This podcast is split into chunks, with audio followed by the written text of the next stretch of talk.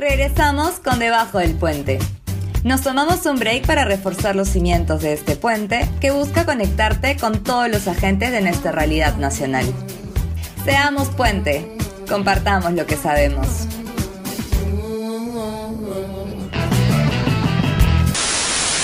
Gracias, buenos días. Chile amanece en espera de la reacción de los mercados financieros para saber cómo han tomado la noticia de que este país se encuentra más polarizado que nunca antes. Gabriel Boric y José Antonio Cast van a segunda vuelta en Chile. Los dos candidatos que lideraban las encuestas Soy Macla Augusto y esto es Debajo del Puente. José Antonio Cast sacó un 27,91%, Gabriel Boric eh, también pasa segunda vuelta con este 25,83%. Y, eh, el 21 de noviembre de este año se llevaron a cabo las elecciones generales en Chile. A dos años del estallido social y en medio de un proceso constituyente, los resultados electorales han sorprendido a muchos. Para entender mejor qué pasa en el país vecino, conversamos con Isabel Castillo, doctora en ciencia política e investigadora postdoctoral de la Pontificia Universidad Católica de Chile. Esta fue la conversación. Hola Isabel, ¿cómo estás? Hola María Claudia, muy bien, muchas gracias por, por la invitación.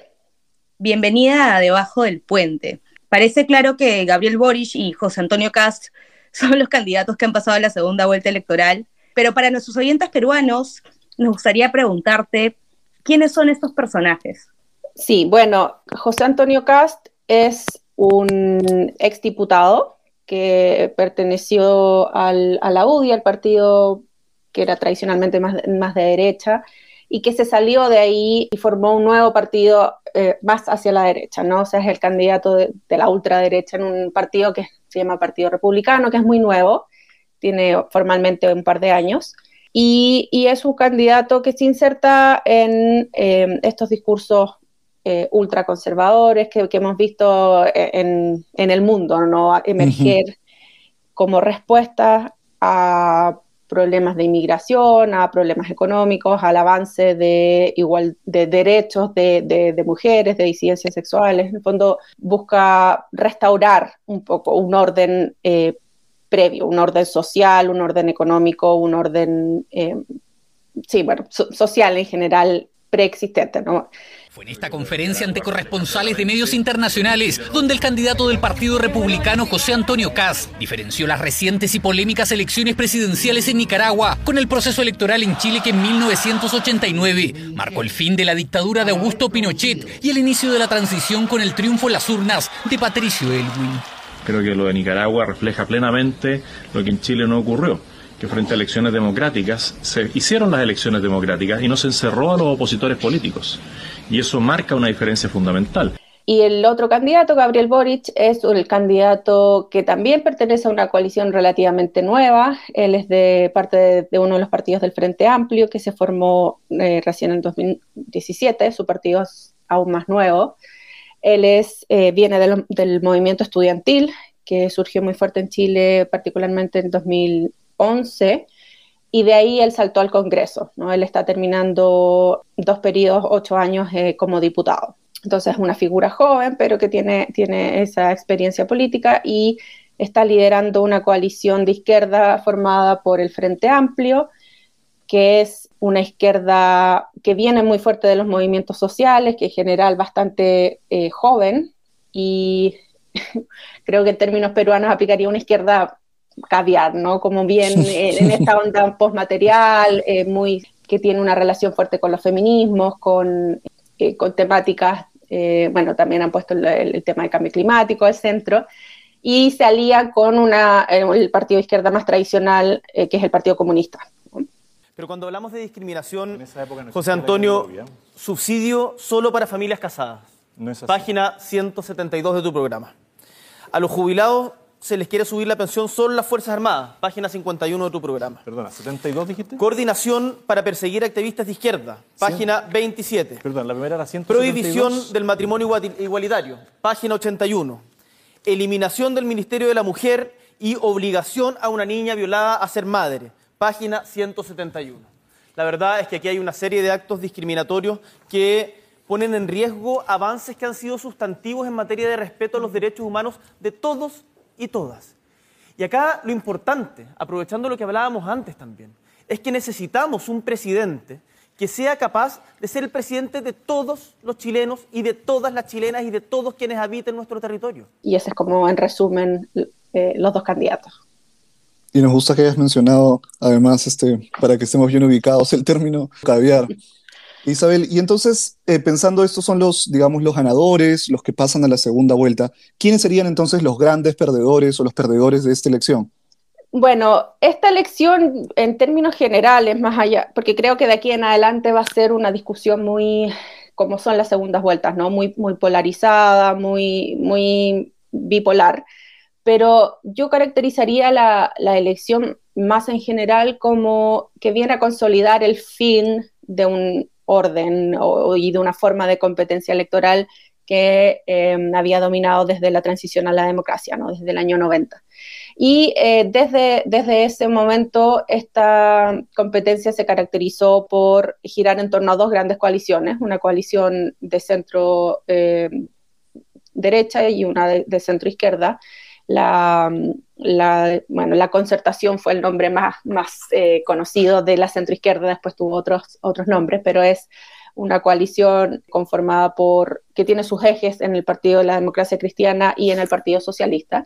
Y estas dos coaliciones son las que han gobernado los últimos 30 años. La concertación gobernó los primeros 20 años y después vino Piñera eh, en dos periodos no consecutivos. Y lo que, lo que vimos ayer fue el fin de eso, o sea, por primera vez ninguna de los que pasaron a segunda vuelta pertenece a estas coaliciones. Esto venía, este debilitamiento de, de, este, de esta forma de competencia venía hace tiempo. Eh, las primeras señales fueron eh, más bien de apatía, de disminución de la participación, eh, luego los movimientos sociales fueron otra expresión de eso, pero el sistema político se mantuvo sin grandes alteraciones. Ya a nivel más de competencia política, eh, otra señal fue el surgimiento del Frente Amplio, que ya la elección anterior eh, le fue relativamente bien como fuerza nueva en el Parlamento y su candidata presidencial sacó un 20% de los votos.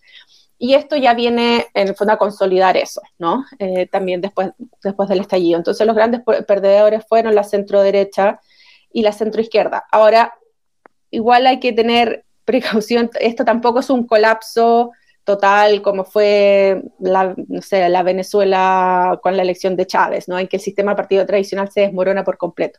La mm. centroizquierda, eh, porque ayer además de, de, una elección presidencial tuvimos elecciones parlamentarias, y la centroizquierda eh, y la, centro derecha tuvo, creo que, su, uno de sus mayores éxitos históricos, y la centro derecha se mantiene, eh, controla en la Cámara de Diputados un cuarto de los asientos, tiene el mismo peso que la coalición de, de Boric, eh, y en el Senado son, son, tienen más, más escaños que, que la izquierda, ¿no? Entonces, siguen siendo unos actores relevantes y van a ser ciertamente para, para esta segunda vuelta, ¿no?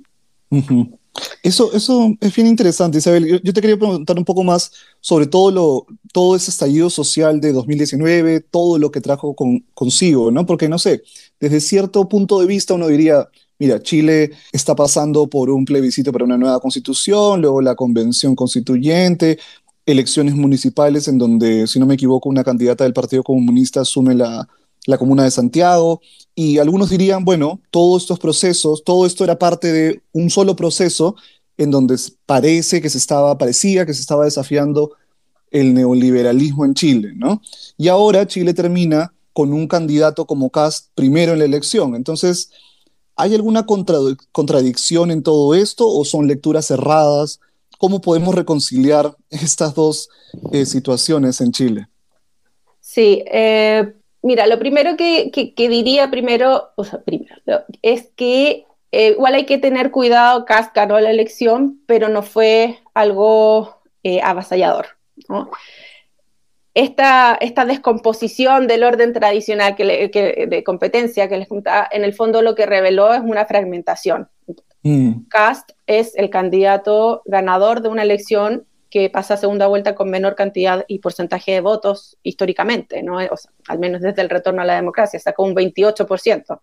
La elección para, pasada a Piñera que ganó sacó un 37%. Y antes eran incluso mayores los porcentajes. Entonces, tampoco es, eh, es un apoyo importante, evidentemente, pero eh, no es un 80% de la población ni nada parecido. Además, eh, la participación electoral fue un 47%, o sea, hay más de la mitad de la gente que no participa y que no vota. Entonces, Porque el voto es voluntario en Chile, perdón. El voto es voluntario. Para aclarar. Sí, perdón. Eh, y esto, este nivel de participación es lo que se viene viendo en las últimas elecciones, en el fondo. O sea, no hubo un cambio en ese sentido. Entonces, cuando uno habla de, de estos grandes movimientos o la gente piensa en el proceso constituyente, las elecciones relacionadas al proceso constituyente tampoco convocaron a tanta gente más. O sea, también en el, el, plebiscito que preguntó si quería una, una nueva constitución, que fue el máximo histórico de participación, fue solo un 51%. ¿no? Y la elección de los convencionales fueron 43% de, de, participación. O sea, no, la mayoría se sigue excluyendo de, este, de estos procesos. Entonces, considerando eso, creo que ya se hace menos contradictorio esto de el, movimiento por el cambio y por una nueva constitución y por las reformas y el, el que Cast ganara, ¿no? Y además han pasado dos años desde el estallido social. El plebiscito se debe nada más y nada menos que a nuestra valiente juventud que fueron los que, los que se atrevieron a saltar el torniquete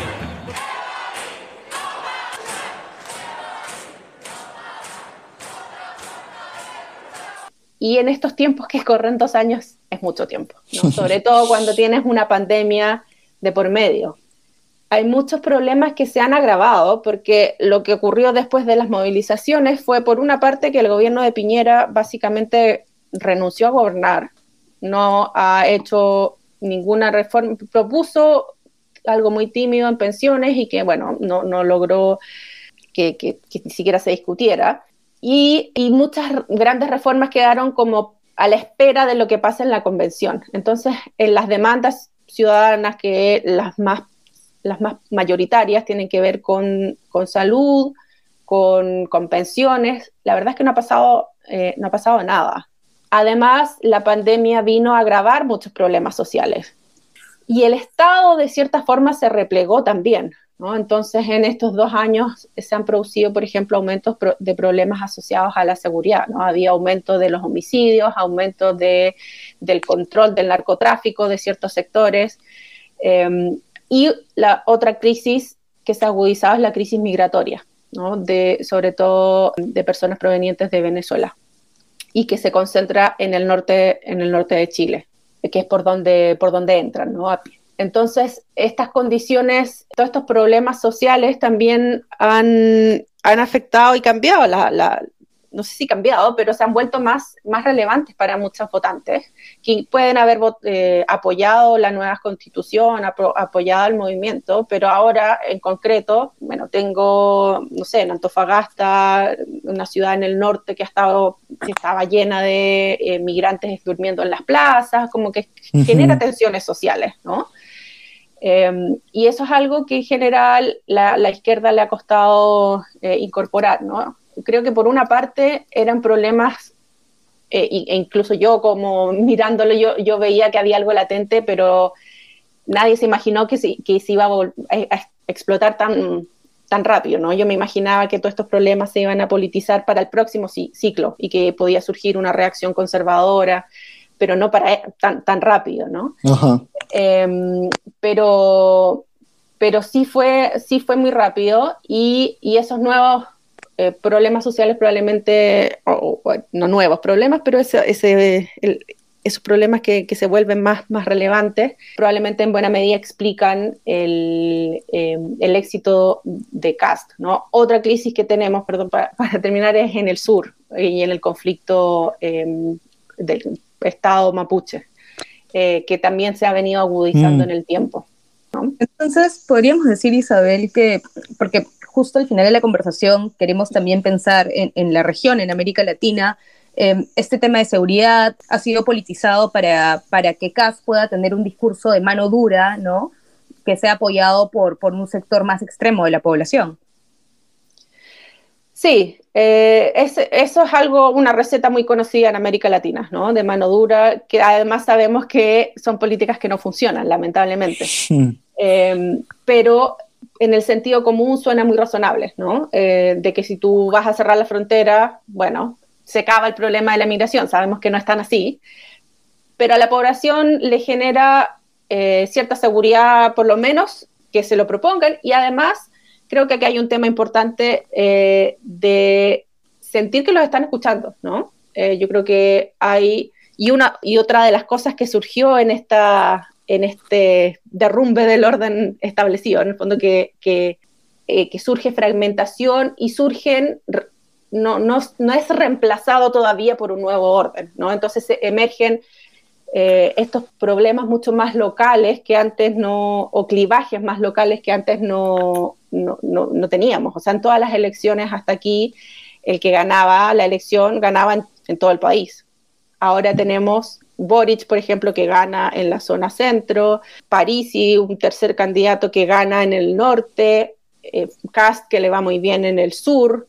Entonces hay, hay fenómenos más locales que, se, vuelven, que se vuelven relevantes, entre ellos este, este de, la inmigración. Muy interesante. Isabel, también nos gustaría hablar sobre la derecha chilena, ¿no? Eh, y creo que en esta elección, por la polarización, ¿no? Las posturas que hemos visto ha sido mucho más evidente. Quería preguntarte cómo podemos entender este radicalismo por parte de Cast y por parte de sus seguidores que incluso reivindica a Pinochet. ¿Cómo podemos entender incluso que políticos eh, de centro derecha o aparentemente de centro derecha, que hasta hace poco apoyaban a Sichel, terminaran apoyando a Kass hacia el final de la campaña.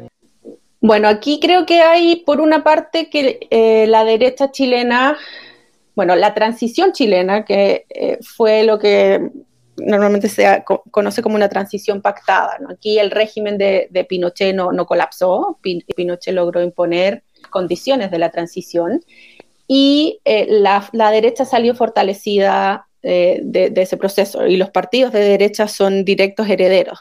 Entonces nunca hubo un, quiebre importante con la, con, con la dictadura y en el tiempo parecía que sí hubo diversos intentos, ha habido diversos intentos de crear una derecha más liberal, como que se despegue del pinochetismo. Pero creo que lo que refleja Cast y los apoyos que ha recibido es que ese proceso fue muy incompleto y la despinochetización nunca fue completa o, real, ¿no? Em, y, que hay una mayoría de la derecha que frente, que, en estas eh, condiciones, cuando hay un candidato en la izquierda, no tiene problema en el fondo en asociarse con un candidato que es eh, abiertamente pinochetista, ¿no?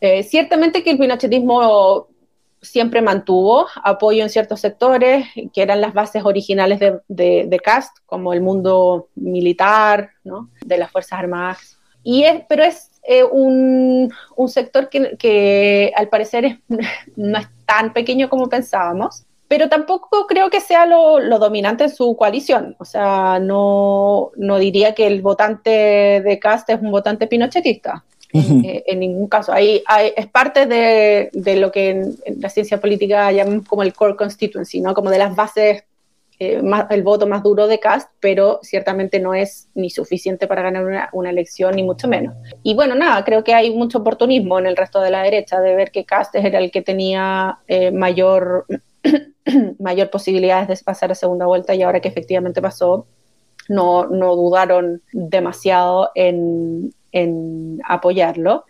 Y sus, bueno, otra cosa que pasa eh, con este tipo de candidatos, que pasó creo que en Brasil con Bolsonaro, con Trump, es que develan ciertas cosas que se habían vuelto, este, este, discurso de lo políticamente incorrecto, ¿no? De cosas que ya no se hablaba mucho y que a lo mejor pensábamos que estaban eh, superadas, pero como estos candidatos logran de alguna forma sacar un tapón o destapar algo y se revelan ciertos sentimientos que seguían ahí, que, a lo mejor pensábamos, porque ya nadie lo, lo, decía tan abiertamente, pero que a lo mejor em, eran, eran más, más, más importante de lo que pensábamos.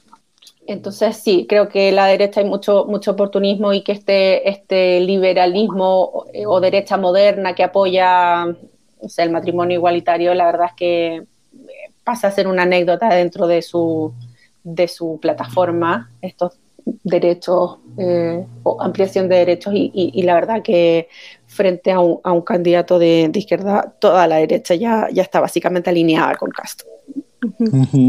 Ahora no sé si eh, pensemos un poco en lo que viene de aquí en adelante.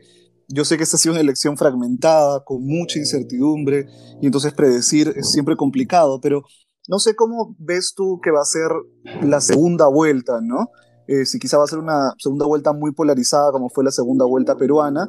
Y más allá de la segunda vuelta, ¿cómo va a ser el escenario de gobernabilidad para cualquiera de esos dos candidatos de llegar a ganar, ¿no? Que no parece fácil para ninguno de los dos por todo este proceso constituyente eh, que está ocurriendo en Chile y por todo lo que nos ha comentado de la situación actual eh, en tu país. ¿Cómo ves este, lo que viene de aquí en adelante? Complejo. Se viene complejo. Sí, bueno, eh, respecto a la segunda vuelta, ayer Cast en su discurso eh, dio ciertas señales de, moderación, de alguna forma, de estar dispuesto a dejar de lado ciertos elementos de su programa, a, buscar una unidad más, amplia en la derecha. Y la derecha ya eh, dijeron que sí, los partidos tradicionales que iban a conversar, pero claramente ya están a bordo de, ese barco. Em, pero como, como, claro, como decías y comentamos, es una elección muy, muy fragmentada, entonces tampoco es, eh, son hartos los votos que ambos candidatos tienen que ir a buscar. ¿no? es, no es que les falte solo un 5 o un 10%, les falta 20 y algo. Eh, y acá con la derecha tradicional, o sea, si uno hace una suma básica, que, nunca es buena receta, pero si uno suma los, los votos del candidato de centro derecha, de, de Sichel tampoco, o sea, le falta más, ¿no? Entonces probablemente va a apelar a ese votante eh, de París y también, eh, y, pero tiene la ventaja del, de haber ganado, del momentum, aunque la diferencia con Boric fueron solo dos puntos, o sea, es eh, bastante estrecha tiene, tiene ese momentum de, haber venido creciendo en el último mes o los últimos dos meses. Y mientras que creo que, que Boric la tiene un poquito más difícil, ¿no? Creo que él tiene que hacer eh, una cirugía mayor de, su campaña y de llegar a sectores que no, que no llegó, que fueron sectores eh, rurales, probablemente hay un clivaje importante generacional. En eso, o sea, él ganó en sectores en, el centro, ¿no? Se está, se está configurando un clivaje que acá no existía, que es este clivaje centro-periferia.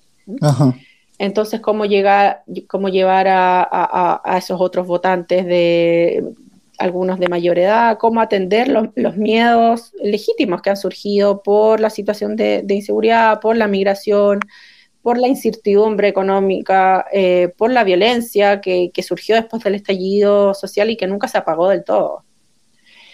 Y, ahí, evidentemente, el primer paso más natural es acercarse a la, centroizquierda, que todavía no, le fue tan bien en la presidencial, pero sí tiene, como les comentaba, un cuarto del Congreso, o sea, sigue teniendo bases considerables. Y también en Chile con esto del voto voluntario siempre hay un tema de llamar a los que no votaron, ¿no? a los que podrían participar eh, y se quedaron caso porque no estaban tan convencidos del proyecto, por la razón que fuera. ¿no? Y lo que vamos a ver que ocurre en las vueltas presidenciales es que a las bases de ambos candidatos, a las coaliciones que formaron, que en, el caso de, de, Boric es una coalición más eh, que busca reformas estructurales, más transformadoras, y en el caso de Cast es esta combinación de, sectores tradicionales, el agro, sectores religiosos también, que no lo hemos mencionado, pero eh, Cast, eh, una de sus bases eh, está en el mundo conservador religioso, particularmente evangélico, que se movilizó mucho por él. Pero además de esas bases que tiene cada uno, lo que viene en la segunda vuelta va a ser muy fuerte el voto anti, ¿no? Anti, eh, en el caso de la derecha se apela mucho al anticomunismo. se dice muy, muy frecuentemente, el problema no es Boric, porque Boric es un candidato, es una persona bastante más, más moderada, abierta al diálogo, pero la gente de derecha te dice el problema no es él, sino su socio, ¿no? El Partido Comunista, el anticomunismo es fuerte y tiene raíces históricas profundas. Y del otro lado es el anti, antipinochetismo, bueno, tiene distintas formulaciones, anti, candidato antiderecho, también tiene visos antidemocráticos. Hay a ver, que, eh, ver cómo se construye bien ese anti, probablemente el antipinochetismo sea el más fuerte. Pero eso pasa a jugar muy fuerte en una segunda vuelta, como, como ocurre en las segundas vueltas por, por, em, por la naturaleza polarizada que producen. Entonces vamos a ver cómo de aquí en adelante. Por eso les comentaba al inicio que, esta, que de aquí en adelante vamos a empezar a hablar mucho más de, estos dos polos y de una cosa bipolar, pero eh, y se va a esconder esta foto inicial que es la de la fragmentación y la de em, diversidad de, problemas que surgen, diversidad territorial, etc. Y cualquiera que gane la va a tener muy difícil, ciertamente. El Congreso quedó básicamente dividido bastante equitativamente. Eh, ninguno por sí solo tiene ciertamente ni, cerca de mayoría. Cast eligió, el partido de Cast y su coalición eligieron 15 diputados de 155, pero uno puede esperar que eh, eh, se sume sin mayor dificultad los partidos tradicionales de, derecha y con eso ya tienen casi la mitad. Tras que en la izquierda, la centroizquierda y, la, y la coalición de Boric suman como otra otra mitad, ¿no? Entonces ahí va a haber, eh, ahí no es tan claro que se vayan a sumar por completo.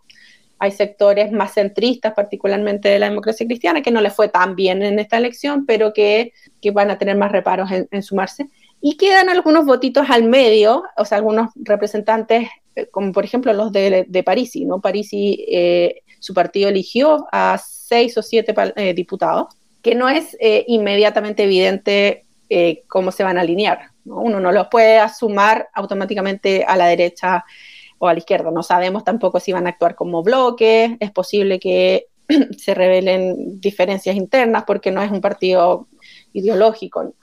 Entonces, ninguno va a tener mayoría y además, bajo la constitución actual, siguen eh, siendo eh, necesarios quórums o mayorías amplias para muchas reformas, ¿no? Mayorías, más allá de mayorías simples, dos tercios o tres quintos. Y creo que la gran, em, bueno, además de, esto de la mayoría, se suma que, ambos, cualquiera va a enfrentar una situación económica compleja, ¿no?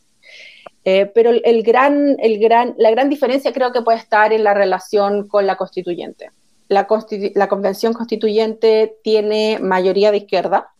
Ahí el sector de Boric es como el, el actor pivotal, ¿no? que es parte de la coalición, eh, o sea, que se, que se coordina con el Partido Socialista, más de, la exconcertación y también sectores más de izquierda.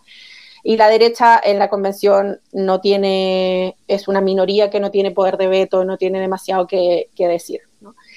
Cast ya, eh, bueno, él hizo campaña el año pasado por el rechazo, o sea, porque no se iniciara este proceso constituyente, entonces él siempre ha estado en contra del, proceso algunos de, sus representantes llegaron a decir que eh, en el gobierno presentarían una ley para básicamente terminar con el proceso, constituyente. Eso no va a pasar porque no tendrían mayoría, pero tendrías eh, de partida un... Eh, después de cuando se presenta una nueva constitución hay un plebiscito de salida para aprobarlo o, o, no. Entonces tendrías al líder de la oposición a la nueva constitución en el gobierno.